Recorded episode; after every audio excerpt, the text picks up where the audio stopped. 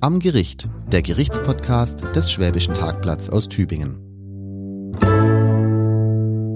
Hey, ihr hört Am Gericht, den Justizpodcast des Schwäbischen Tagblatts in Tübingen. Mein Name ist Eike Frese, ich bin Redakteur beim Tagblatt und mir gegenüber sitzt Gerichtsreporter Jonas Bläser. Hallo Jonas. Hallo Eike. Heute geht's um Exhibitionismus, Jonas, richtig? Ein leidiges und bitteres Dauerthema in der Region. Also exhibitionistische Handlungen gibt's gefühlt mindestens einmal in der Woche. Ich habe vorher nochmal nachgeschaut. Das Polizeipräsidium Reutlingen hat dieses Jahr bis heute 49 Presseberichte herausgegeben, in denen es mindestens einen Fall von Exhibitionismus gab.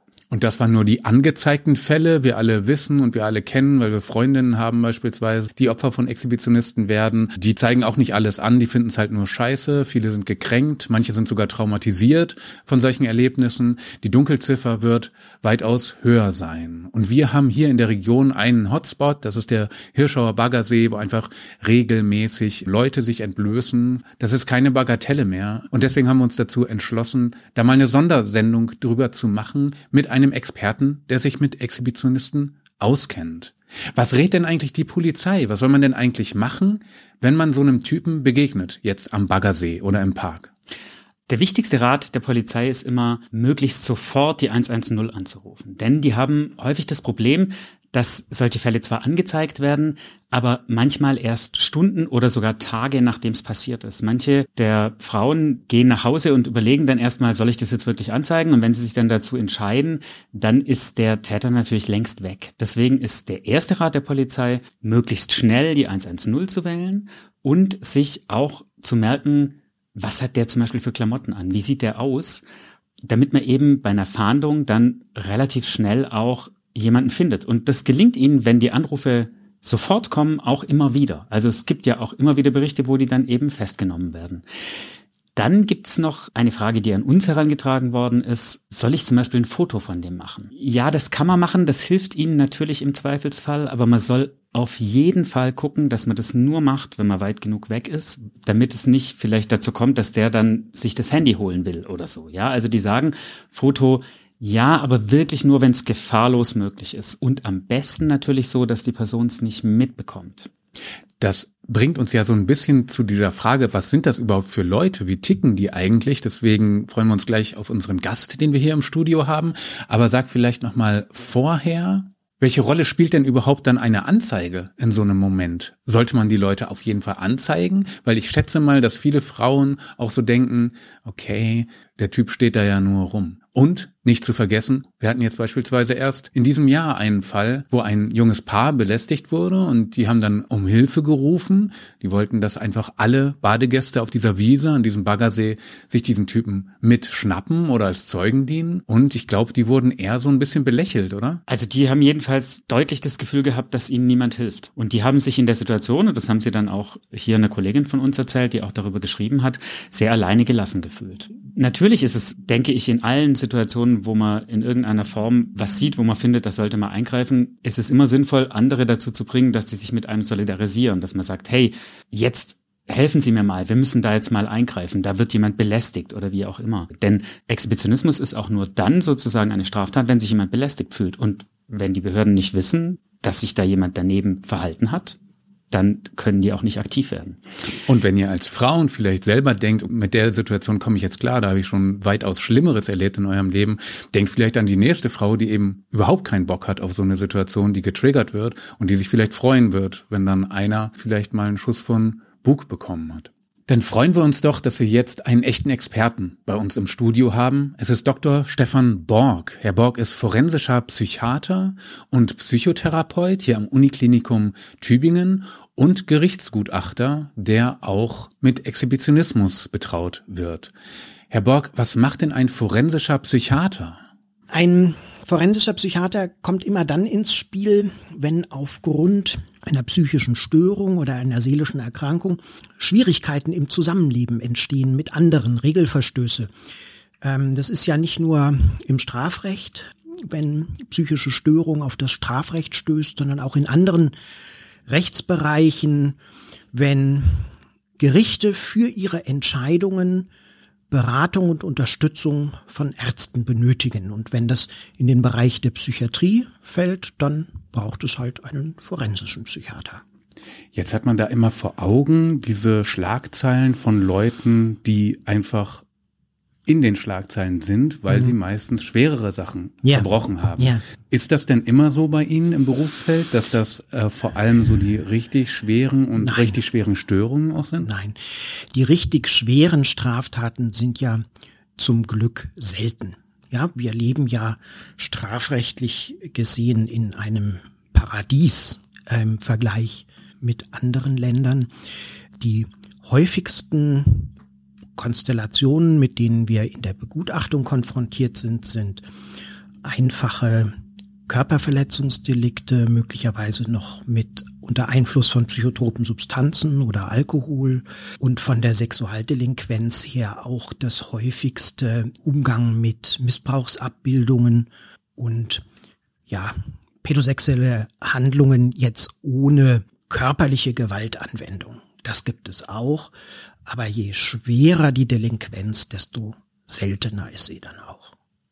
Und gehe ich recht in der Annahme, dass das dann eher Mehrfachtäter sind, damit man überhaupt sozusagen eine psychische Korrelation zu diesem Verbrechen herstellen kann? Also wenn man das erste Mal mit einem Ersttäter konfrontiert ist, weiß man ja noch nicht, ob er ein Mehrfachtäter werden wird. Das ist ja auch mit Aufgabe der Begutachtung dann eine kriminalprognostische Einschätzung zu machen. Dann gibt es Risikofaktoren, die man prüfen muss, Schutzfaktoren, die man prüfen kann, um individuell nach der Kriminalprognose des Probanden zu schauen. Je länger, sage ich jetzt mal, die kriminelle Karriere des Probanden ist, desto mehr fremdanamnestische Informationen liegen dann ja auch vor, die ich zur Beurteilung mit heranziehen kann.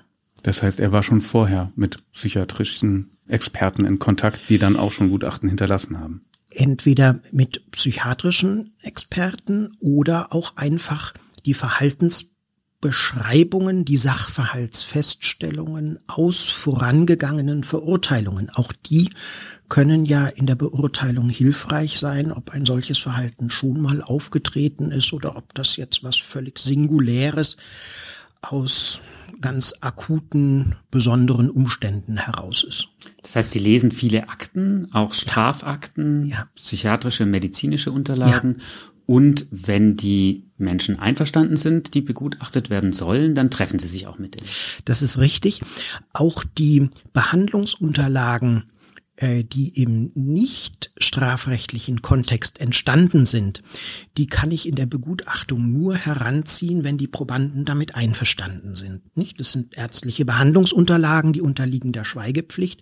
Und selbst wenn mich das brennend interessieren würde für die psychiatrische Beurteilung, darf ich die nur heranziehen oder auch die Justiz darf sie nur heranziehen im Einverständnis mit den Probanden. Und selbstverständlich kann ich auch nur mit Probanden sprechen, die damit einverstanden sind. Nicht? Wenn ich mit einer Begutachtung beginne, dann kläre ich die Probanden als erstes darüber auf, über meine Rolle, dass ich zwar Arzt bin, aber nicht zur Behandlung komme, sondern zur Erklärung des medizinischen Sachverhalts für das Gericht und dass jemand als Beschuldigter oder als Angeklagter in einem Strafverfahren muss er gar nichts sagen, ja, außer seinem Namen.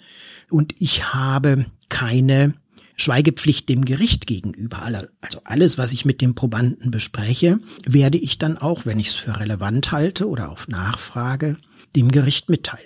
Jetzt denkt der Laie wenn er an forensische Psychiatrie denkt, an im geringen Maße vielleicht Kleptomanie, mhm. mal was mitgehen lassen mhm. im, ähm, im Supermarkt oder mhm. so etwas und im höheren Maße dann an so schwerere Verbrechen wie ja. wie auch immer Pyromanie oder so ja. hat man dann immer so vor Augen. In, in welcher Form spielt das Phänomen des Exhibitionismus, um das es ja heute gehen ja. soll, da eine Rolle? Ist das hat das Krankheitswert? Ich habe jetzt noch nicht von einer Exhibitionmanie. Gehört. Also wir müssen unterscheiden zwischen der Behandlung, der forensisch-psychiatrisch-sexualmedizinischen Behandlung von Exhibitionismus und der Begutachtung von Exhibitionismus. Begutachtung von Exhibitionismus alleine ist selten. Ja, wenn in Anführungszeichen nur exhibitionistisches Verhalten auftritt, dann ist das ja von der Straftatbestand her Geldstrafe bis ein Jahr. Freiheitsstrafe sind Sachen, die man im Strafbefehl abhandeln kann von den Juristen, wo es möglicherweise gar nicht zu einer Verhandlung kommt. Und da wird der Aufwand der psychiatrischen Begutachtung äh, selten ähm, unternommen. Vielleicht im siebten oder im achten Fall, ja, wenn man die Strafe nicht mehr zur Bewährung aussetzen kann oder so, dass dann eine Begutachtung erfolgt. In der äh, Behandlung ist es häufiger, weil auch in diesen Verfahren, ähm, die in Anführungszeichen nur im, im Strafbefehl ähm, abgehandelt werden, kann ja eine Therapieauflage gemacht werden. Und gerade der Exhibitionismus-Paragraph hat ja diese Besonderheit, dass auch Strafen zur Bewährung ausgesetzt werden können, wenn noch keine positive Prognose besteht, aber die Erwartung, dass durch eine Behandlung eine positive Prognose zu schaffen ist. Ja, das ist ja eine Besonderheit ähm, im Vergleich zu anderen Straftatbeständen. Die Erregung öffentlichen Ärgernisses kann da auch mit einbezogen werden, so dass in der Behandlung durchaus Patienten mit exhibitionistischem Verhalten vorkommen. Sexualmedizinisch ist Exhibitionismus eine Störung der Sexualpräferenz, ja, oder man kann auch synonym den Oberbegriff Paraphilie verwenden für diese Gruppe von Störungen. Das heißt, Philie steht dafür, was man gerne macht. Was man so, gerne genau, macht. Und ähm, Para mhm. halt daneben, ne? Also neben dem Okay. was sich gehört, neben dem üblichen störend. Und was für eine psychische Störung halt immer noch hinzukommen muss, ist das Leiden beim Betroffenen. Ja, wenn den das gar nicht stört, ähm, dann ist es halt schlechtes Benehmen und kein, ah. keine psychische Störung. Das ist ja interessant, weil wir haben es ja sehr oft, finde ich, im Exhibitionismus mit Leuten zu tun, wo man da eher davon annimmt, dass die das relativ cool finden, was die machen. Dass die das vielleicht auch mit einer gewissen Art von Freiheit äh, ja. äh, verbinden und natürlich damit auch verbundener Degradierung des Menschen den man da sich zeigt. Und wir haben ja immer zwei Betroffene. Also wir haben den, der es tut ja. und der vielleicht darunter leidet, ja. dass er unter einem Zwang steht, das zu tun. Da können wir ja gleich drüber sprechen. Was treibt Exhibitionisten eigentlich an? Und wir haben Betroffene, die das sozusagen erleben müssen, weil er sucht ja ein Publikum. Ja. Es funktioniert ohne Publikum nicht weder als Straftatbestand noch als psychische Störung ohne Öffentlichkeit denkbar. Mhm. Ne? Funktioniert nur in der Öffentlichkeit und das Präsentieren des Geschlechtsorgans zur sexuellen Erregung. Mhm. Man kann ja auch sich entblößen aus anderen Gründen, ähm, als politisches politische Manifestation, die Brüste entblößen, ja, oder als Beleidigung. Als Beleidigung, den Hintern zeigen, ja. Und es hat ja auch rituelle Komponenten, den, den Penis zu zeigen oder auch die Vulva zu zeigen, um böse Geister zu bannen oder sowas. Ja, das ist alles zwar Präsentation von Geschlechtsorganen auf der Verhaltensebene, aber im engeren Sinne sexualmedizinisch kein Exhibitionismus, weil für den Exhibitionismus es erforderlich ist, dass der, der präsentiert, eine sexuelle Erregung dabei hat. Aus sexueller Dranghaftigkeit oder zur sexuellen Befriedigung heraus macht. Das männliche Glied muss dabei nicht irrigiert sein, kann irrigiert sein. Häufig finden ähm, Selbstbefriedigungshandlungen, Manipulationen dabei statt. Häufig aber auch erst im Nachhinein, dass der äh, Betroffene dann in der sexuellen Fantasie sich bei der Masturbation die Exhibitionshandlung, das Exhibieren vorstellt und sich daran erregt und das der besondere Kick ist, der zum Orgasmus führt und der dann natürlich ein enormer Verstärkungsfaktor ist für die Aufrechterhaltung ähm, des Verhaltens. Hm, interessant. Es gibt, man kann auch mal aus Versehen äh, exhibitionieren oder um es mal auszuprobieren, aber in der Regel sind es ja zumindestens Phasen von exhibitionistischem Verhalten, weil das halt durch den Orgasmus verstärkt wird, das Verhalten. Gibt es Zahlen oder Schätzungen zur Häufigkeit von ähm, exhibitionistischem Verhalten in Deutschland? Also die Prävalenz von Exhibitionismus im sexualmedizinischen Sinne ist ähm, ungeklärt letztlich. Ja, das ist, da gibt es ein, ein, großes Dunkelfeld. Zahlen gibt es für die exhibitionistischen Handlungen, die zur Anzeige gebracht werden aus der ähm, polizeilichen Kriminalstatistik. Wenn man aus den letzten Jahren schaut, haben wir durchschnittlich in Deutschland 80.000 Straftaten gegen die sexuelle Selbstbestimmung insgesamt. Davon 7.500 exhibitionistische Handlungen, also ungefähr 10 Prozent, kann man sagen, der äh, Sexualstraftaten insgesamt sind exhibitionistische Handlungen und dann muss man nochmal unterscheiden, dass ja, wenn eine äh, Vorzeigen des Penis vor Minderjährigen geschieht, dann ist es ja strafrechtlich kein keine exhibitionistische Handlung, sondern ein Missbrauchsdelikt. Dann sind es nochmal 1500 sexuelle Handlungen vor einem Kind.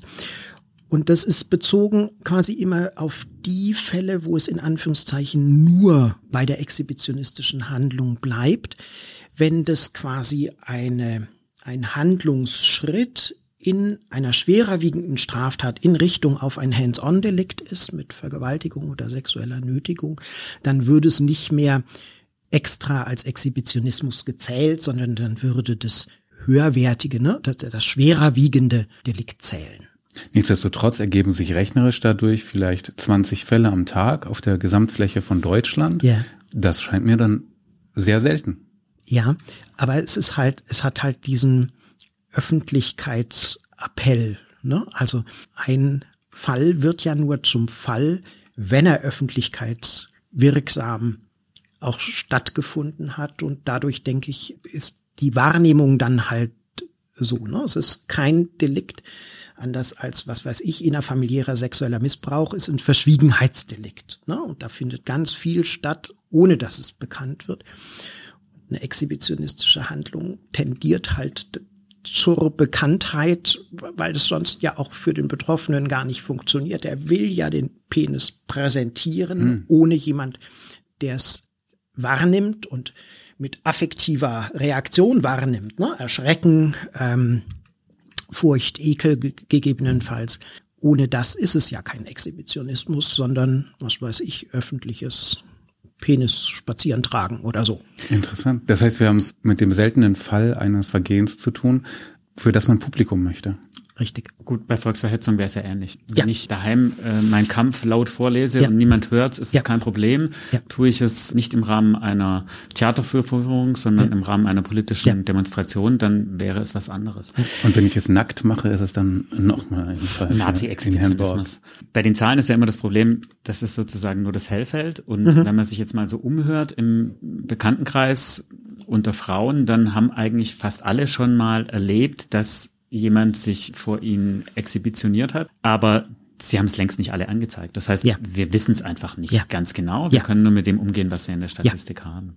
Apropos Statistik, wissen Sie was darüber, wie es früher einmal war? Ich habe mal mit einer älteren Frau darüber gesprochen. Mhm. Die hat mir erzählt, dass es in so äh, Stadtparks der 50er und 60er durchaus diese klassischen Typen mit dem Trenchcoat gab, die dann so hinter Bäumen hervorgesprungen sind, weil man ja denken würde, okay, waren das nicht eher die verklemmten 50er und 60er?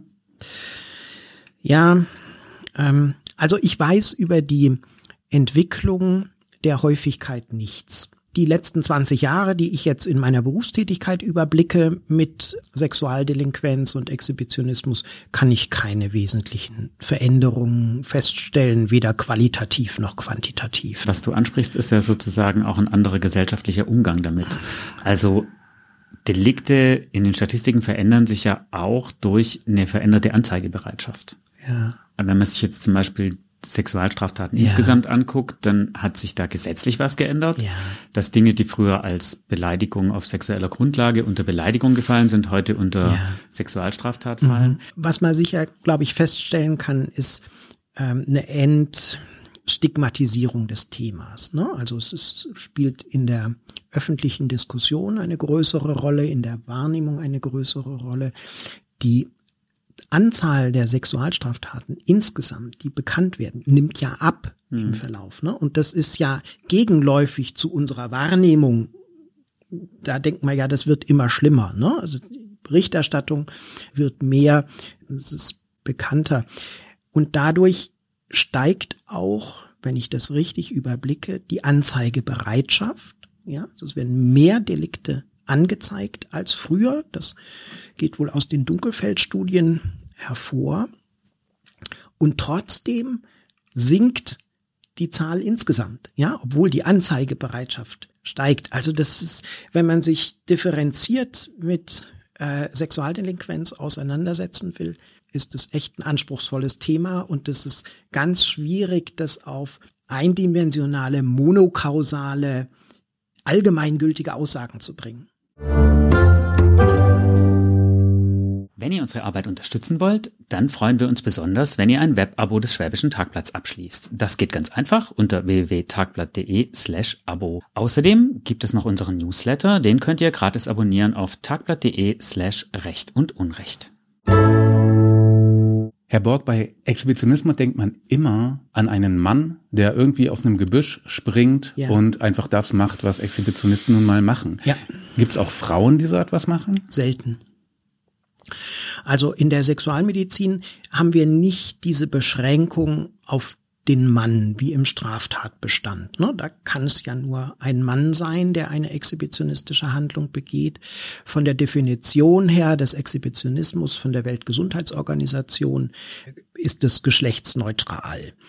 Da kann das je, jeder mit jedem Geschlecht machen. Von der Häufigkeit ist es aber extrem selten, dass äh, Frauen exhibieren. Also ich habe nachgelesen, unter ein Prozent, ja, der hm ähm, Exhibitionisten sind Frauen und dann ähm, noch mit der Besonderheit, also die, die Männer präsentieren ihren Penis ja in der Regel vor Frauen. Ne? Mhm. Das sind heterosexuelle Männer, die ihren Penis vor Frauen präsentieren und die wenigen Frauen, die präsentieren, sind, soweit sie untersucht sind, präsentieren vor Frauen. Und äh, angeblich gäbe es nur zwei Fallberichte von Frauen, die vor Männern exhibiert haben, aber keine Gewähr. Das habe ich nicht persönlich recherchiert, sondern nur so nachgelesen. Aber interessant, weil man denkt dann ja tatsächlich auch immer an gesellschaftliche Machtverhältnisse beispielsweise ja. und gar nicht unbedingt, dass es vornehmlich sexuelle Motivationen gibt, sondern vielleicht auch einfach eine Machtdemonstration ist. Spricht ja vielleicht dann ein bisschen dafür, dass schon wieder in unserer ja eher patriarchal geprägten Gesellschaft die Frauen auch da die Opfer sind, selbst wenn die Frauen die Täter sind. Ja, also es kommen unterschiedliche Dinge zusammen. Zum einen braucht es ja für die sexualmedizinische Definition äh, des Exhibitionismus braucht es ja notwendigerweise die sexuelle Motivation. Ne? Ohne sexuelle Motivation ist es ja sexualmedizinisch, kein Exhibitionismus. Und dann kommen zwei Dinge zusammen. Zum einen sind die Frauen ja als Straftäterinnen auch unterrepräsentiert, grundsätzlich. Ne? Kriminalität ist männlich. Und Paraphilie, also Störung der Sexualpräferenz, ist auch männlich. Ja, es hat auch bei den anderen Störungen der Sexualpräferenz haben wir von der Häufigkeit wesentlich mehr Männer als Frauen. Worum geht's eigentlich dem Exhibitionisten? Also ist das eine Machtdemonstration? Macht er das aus Lustgewinn oder mhm. ist es eher eine Sucht? Wie stuft ja. man das denn ein? Oder will er einfach nur Blödsinn machen? Oder ja. will er damit vielleicht ein politisches Statement setzen? Wir haben ja. hier beispielsweise in Tübingen so ein paar Leute, die, ich würde mal sagen, so aus dem um, Umfeld der sexuellen Revolution kommen, mhm. sind auch noch so ein bisschen älter. Mhm. Für die ist das eigentlich auch so ein Zeichen von Freiheit, sowas da am ja. Baggersee zu machen. Ja, also wenn es halt eine, eine, einen politischen, demonstrativen Aspekt hat, dann ist es halt kein Exhibitionismus. Ne? Dann ist es Präsentieren von Geschlechtsorganen und man mag es in einem weiteren Sinne eine exhibitionistische Handlung nennen. Aber selbst der Straftatbestand ist nicht erfüllt, soweit ich das überblicke. Auch dafür braucht's die sexuelle Motivation. Das ja? heißt, es ist vielleicht ein Tabubruch, um Aufmerksamkeit zu erregen. Ja. Es ist sozusagen ein bewusst eingesetztes ja. Mittel, aber keine sexuelle Störung. Also wenn's eine sexuelle Störung ist, dann steht natürlich ähm, die sexuelle Befriedigung ähm, im Vordergrund und auch die, die Motivation ist wichtig. Und über die Ursachen streiten sich die Gelehrten. Ja, also die klassische psychoanalytische Theorie sagt, das ist Abwehr von Kastrationsangst, ja, unbewusst durch Präsentieren des Penis und Sehen der Reaktion, was ich mit diesem tollen, mächtigen Penis erreichen kann, erschrecken, Furcht, gegebenenfalls Ekel, versichere ich mich implizit, dass ich nicht kastriert bin. Ja, so vereinfacht gesprochen. Dann gibt's Theorien, die sagen Courtship Disorder. Ja, moderne Theorien haben englische Namen, also so Werbungsstörung oder sowas. Ja, also das ein Wunsch nach schamloser Sexualität besteht, ne? Grenzüberschreitung, aber im Konflikt dazu äh, die Fähigkeit, verbal zu formulieren, was man will und mhm. was man möchte, über Sexualität zu sprechen, ausgesprochen niedrig ähm, entwickelt ist. Ja, und aus dieser Diskrepanz heraus überspringt man halt die Phase der des Flirts, der verbalen Annäherung und äh, setzt unmittelbar ein Zeichen.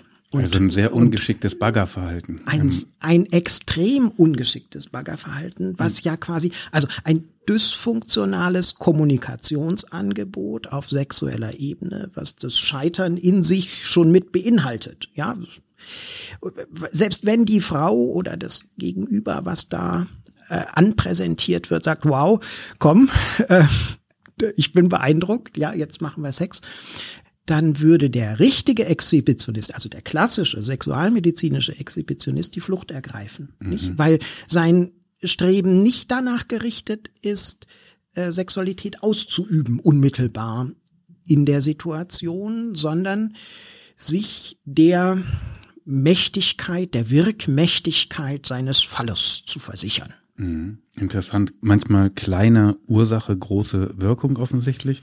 Aber sprechen wir mal über die ähm, Wirkungen auf das Opfer. Das ist ja eigentlich genau das, wo manche Leute sagen, eigentlich es stört ja niemanden. Also ja. gerade hier gibt's immer wieder dieses Abtun des ja. Exhibitionismus als Kavaliersdelikt, ja. ist halt ein nackter Mann. Ja, oder stell halt, dich nicht so an. Genau. Kannst ja weggucken. Wissen Sie was darüber? Also da ist halt ganz schwer, eine allgemeingültige Aussage zu treffen, weil das halt darauf ankommt, auf welche Person das exhibitionistische Verhalten trifft und in welchem Zustand die ist und welche Vorerfahrungen die hat und mit welcher Furcht, ähm, Kriminalitätsfurcht auch, Furcht vor sexuellen Übergriffen sie durch die Welt läuft. Ja, und ich will das nur beschreiben und überhaupt nicht vorwerfen. Da, das, da kann jeder ähm, gute Gründe haben, die Einstellungen zu haben, die er halt hat. Und dann kann der Exhibitionist auf eine Frau treffen, die sagt, was will dieser Kerl jetzt? Ja, sich umdreht und weggeht. Oder es kann auch halt eine Frau treffen, die negative Vorerfahrungen gemacht hat oder zumindest Befürchtungen hat in dieser Hinsicht, sich nicht klar macht, dass der, sich auch nicht klar machen muss aus meiner Sicht, ja, dass der äh, Standard-Exhibitionist überhaupt nichts von ihr will, außer ihr erschrecken zu sehen, ja, das ist objektiv keine bedrohliche Situation ist. In der Regel, über die Ausnahmen müssen wir ja noch sprechen. Sorry, ist das nicht eine Relativierung? Weil bei einem Diebstahl würde man ja auch nicht sagen, die eine Oma, der die Handtasche geklaut wurde, die hat genug Geld und die andere Oma, da ist es das letzte Ersparte, was ihr geraubt wurde. Ja.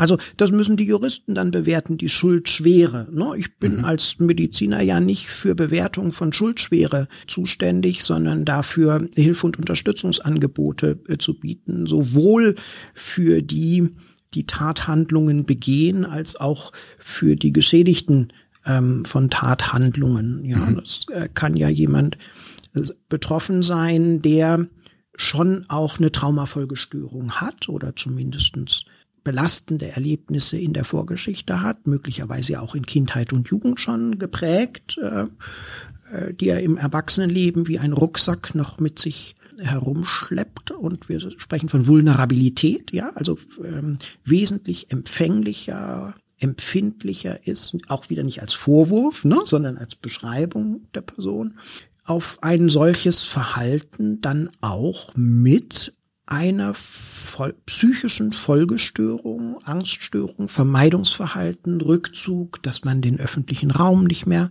wahrnimmt, sich in seinen Verhaltensweisen einschränken lässt, einhergeht und damit grundsätzlich auch eine Indikation für eine psychotherapeutische Behandlung besteht quasi, sich selbst wieder zu ermächtigen, ne? die Lebenszusammenhänge, die einem zur Verfügung stehen, auch wieder nutzen zu können. Zum Beispiel wieder an den Baggersee zu gehen. Also meinem Empfinden nach ist es eben auch eine aggressive Handlung, dieser Exhibitionismus, dass man sich sozusagen hinstellt und sagt, ich nehme den Raum, ich dränge ja. dir meine Vorstellung von Sexualität ja. auf. Ja. Das hat ja auch Gründe, dass es verboten ist. Und der weiß ja nie, auf wen er da trifft. Weil er tut es ja explizit nicht vor Leuten, wo er weiß, die sind damit einverstanden. Nein, dann würde es ja nicht funktionieren. Ne? Das gehört ja mit zur Konzeption des sexualen medizinischen Exhibitionismus, dass es unaufgefordert und überraschend ist, das ähm, Penis präsentieren, damit man auch die Reaktion hat. Einvernehmliches Penis präsentieren ist kein Exhibitionismus und spricht nicht die Bedürftigkeit des Exhibitionisten an. Es wäre dann einfach eine andere Form von einvernehmlicher sexueller Betätigung. Was natürlich für die Opfer vor allem beängstigend ist, ist, dass da jemand sich das Recht herausnimmt, eine völlig unangemessene ja. Handlung zu begehen ja. in meiner Anwesenheit. Ja. Das ist per se schon eine Respektlosigkeit und eine Entwürdigung. Mhm. Und gleichzeitig macht es natürlich auch Angst, weil mhm. man nicht weiß, was kommt denn da jetzt noch ja. Also dazu kommt diese Angst ja. und die führt dann vielleicht noch dazu, dass man solche Situationen oder solche Orte ja. in Zukunft meidet. Ja. Wie berechtigt ist eigentlich diese Angst? Also wenn jemand sich diese Freiheit sozusagen nimmt, anderen seine mhm. Sexualität aufzuzwingen, jetzt ohne Berührung, mhm. wie gefährlich sind Exhibitionisten vielleicht? Oder anders gefragt, gibt es sozusagen in der Geschichte von Menschen, die schwere Sexualstraftaten begehen, ja. häufig exhibitionistische Episoden. Ja. Also Frage der Gefährlichkeit über die exhibitionistische Handlung hinaus. Der klassische, typische Exhibitionist begeht keine Hands-on-Delikte, ne? also keine Straftaten darüber hinaus in Richtung sexuelle Nötigung oder Vergewaltigung. Umgekehrt, wenn man sich die Gruppe derjenigen anschaut, die Sexualstraftaten gegen die sexuelle Selbstbestimmung von erwachsenen Frauen mit Gewalt anschaut, also sexuelle Nötigung, Vergewaltigung, dann gibt es einen nicht unerheblichen Anteil von denen, die in ihrer Vorgeschichte auch exhibitionistische Handlungen durchgeführt haben. Und das Problem ist halt, die, die Zahlen schwanken von den Untersuchungen, nicht? Also Nachuntersuchungen von Sexualstraftätern mit Hands-on-Delikten, das ist irgendwie so zwischen ein Drittel und zwei Drittel, ähm, je nachdem, wie sorgfältig man guckt und welches Klientel man nachuntersucht, die in der Vorgeschichte auch mal eine exhibitionistische Handlung durchgeführt haben.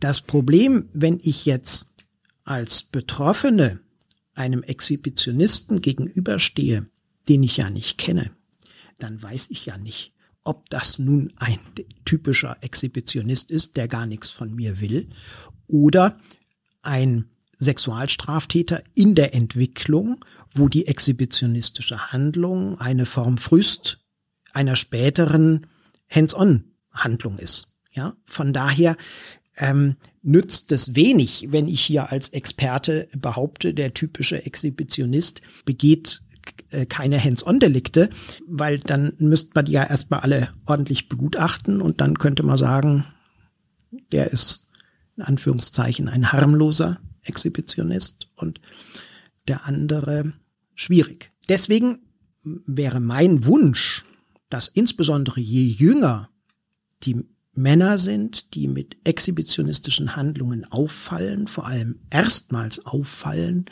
die schon einer Begutachtung äh, zuzuführen, weil dann kann man schon, wenn die mitarbeiten und sich darauf einlassen auf die Exploration und über ihre Motivation Auskunft geben, kann man schon eine Gefährlichkeitseinschätzung abmachen. Wir können keine Wahrsagungen treffen, nicht? Wenn ich wahrsagen könnte, würde ich mein Geld anders äh, verdienen. Aber eine Wahrscheinlichkeitsabschätzung kann man ähm, schon machen, ob's ein typisches exhibitionistisches Verhalten ist mit der Intention, gar keinen direkten Körperkontakt haben zu wollen oder ob es quasi eine, ein sexueller Übergriff, der intendiert eigentlich ist, auch auf Kontakt, aber noch in Anführungszeichen stecken bleibt in, in der Vorform des, des Präsentierens. Nehmen wir mal an, es ist der reine Exhibitionismus, ja. also schlimm genug, ja. aber äh, es geht nicht weiter. Und so ein Mann kommt dann in die ähm, forensische Ambulanz. Ja. Genau. Mhm. Wie äh, behandeln Sie? Wo ja. setzt der Psychiater da an? Also äh, zunächst ähm, äh, Diagnostik. Ne? Eine, eine ganz ausführliche Anamnese, sowohl Sexualanamnese als auch eine biografische Anamnese von der Entwicklung her, weil man muss mit dem Patienten zusammen verstehen, welche Funktion das exhibitionistische Verhalten hat und aus welcher Lebenssituation heraus es auftritt. Und man muss gucken, ob zusätzlich ein Suchtmittelgebrauch, also häufig halt Alkohol, auch noch mit einer Rolle spielt. Ja, es gibt Menschen, die eine exhibitionistische Veranlagung haben, die unter normalen Umständen überhaupt nicht manifest wird und nicht in Erscheinung tritt. Ja, dann haben die vielleicht in der Masturbationsfantasie die Vorstellung, man könne auch mal hinter dem Busch hervorspringen und seinen Penis vorzeigen, ja, und dadurch wird die, die Selbstbefriedigung, kriegt einen besonderen Kick oder wird befriedigender.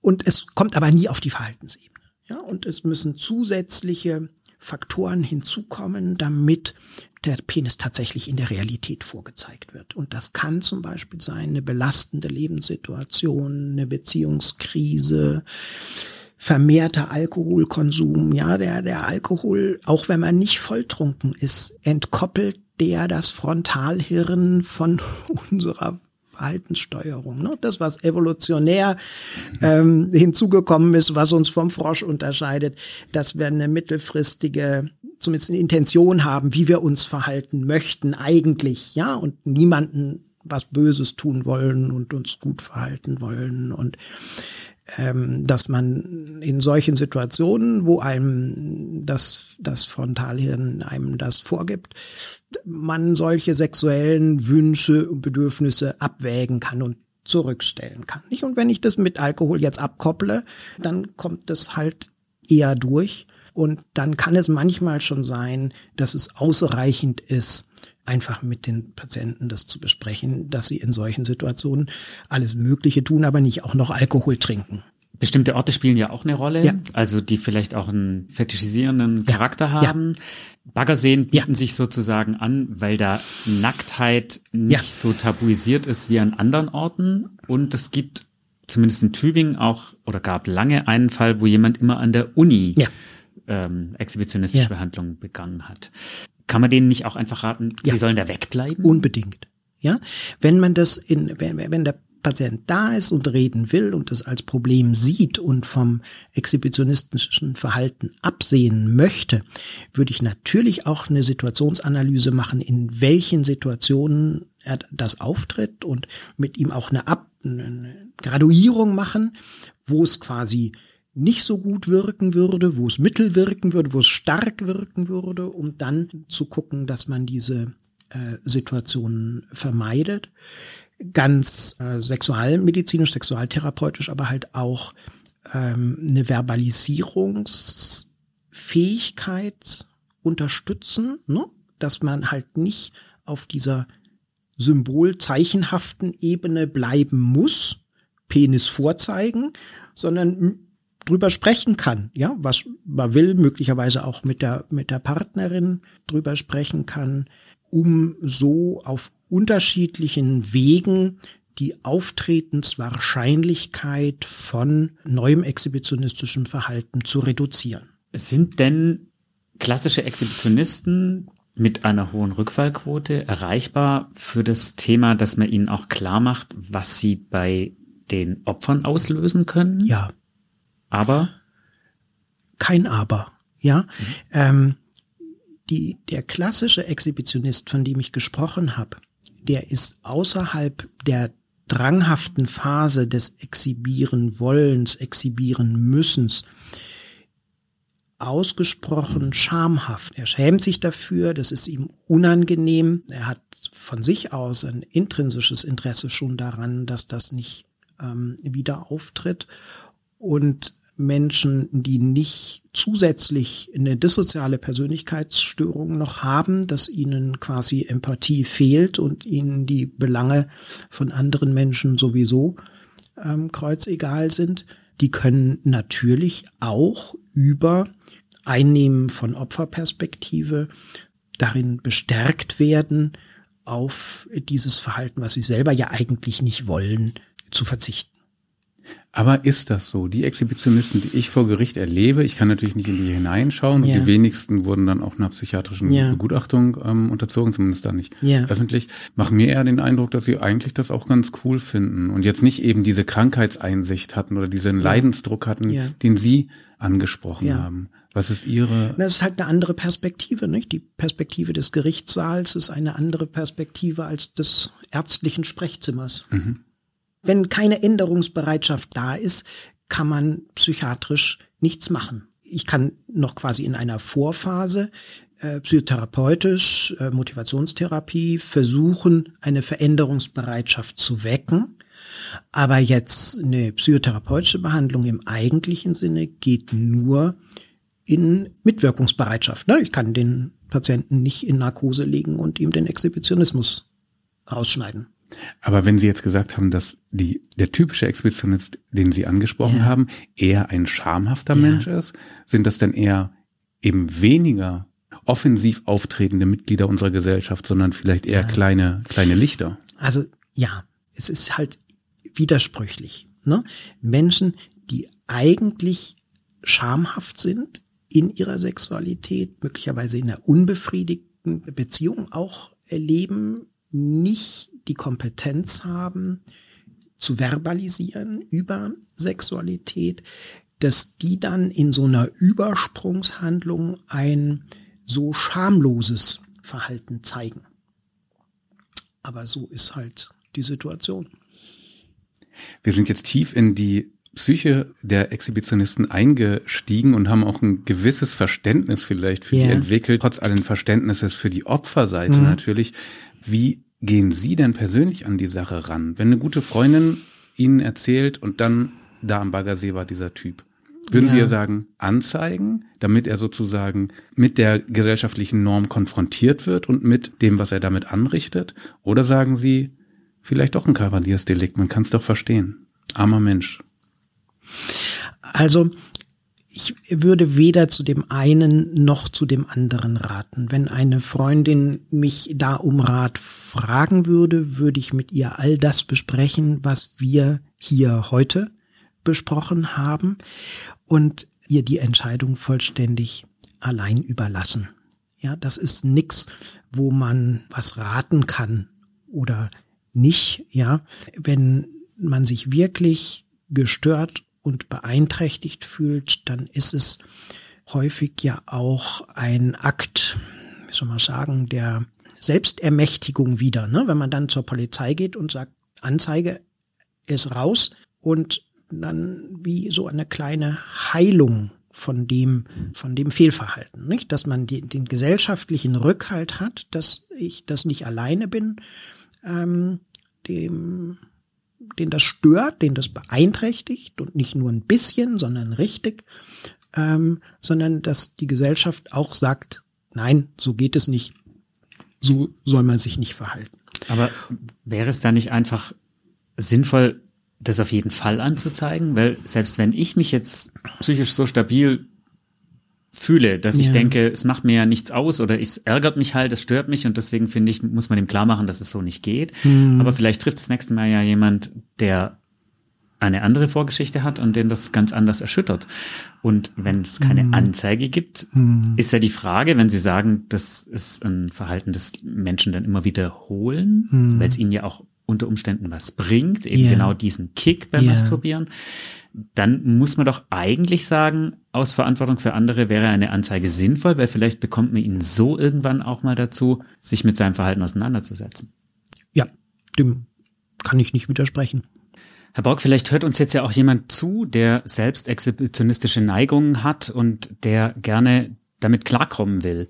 An wen kann der sich denn wenden, wenn er Hilfe braucht, um sich mit dieser krankhaften Störung zu beschäftigen? Also unsere forensische Ambulanz ist im Moment nur für Menschen, die von der Justiz geschickt werden. Man kann sich an jeden niedergelassenen äh, Psychiater oder Psychotherapeut ähm, wenden und vielleicht als Blick in die Zukunft. Wir sind dabei, auch mit Unterstützung des Sozialministeriums eine Präventionsambulanz anzubieten, dass man auch ohne ähm, juristische Weisung kommen kann. Ja, Herr Bock, also vielen Dank, dass Sie hier waren. Ich habe selten so viel gelernt in kurzer Zeit über abweichendes Verhalten und die Tiefe, die das ganze Thema tatsächlich auch haben kann, abseits von dem, was man vielleicht reflexhaft denkt. Ja. Ähm, vielen, vielen Dank. Ja, aber äh, gern. Ich bedanke mich, dass ich eingeladen bin und bedanke mich für die intelligenten Fragen. Und wenn ihr da draußen Gefallen gefunden habt an dieser Podcast-Folge, das interessant fandet, dann vergesst nicht, uns Bewertungen zu hinterlassen auf der Podcast-Plattform eurer Wahl. Wenn es ein bis fünf Sterne gibt, dann wollen wir natürlich die fünf Sterne. Macht's gut. Und wir freuen uns natürlich immer, wenn ihr diesen Podcast mit jemandem teilt, von dem oder der ihr denkt, die sollten das unbedingt gehört haben.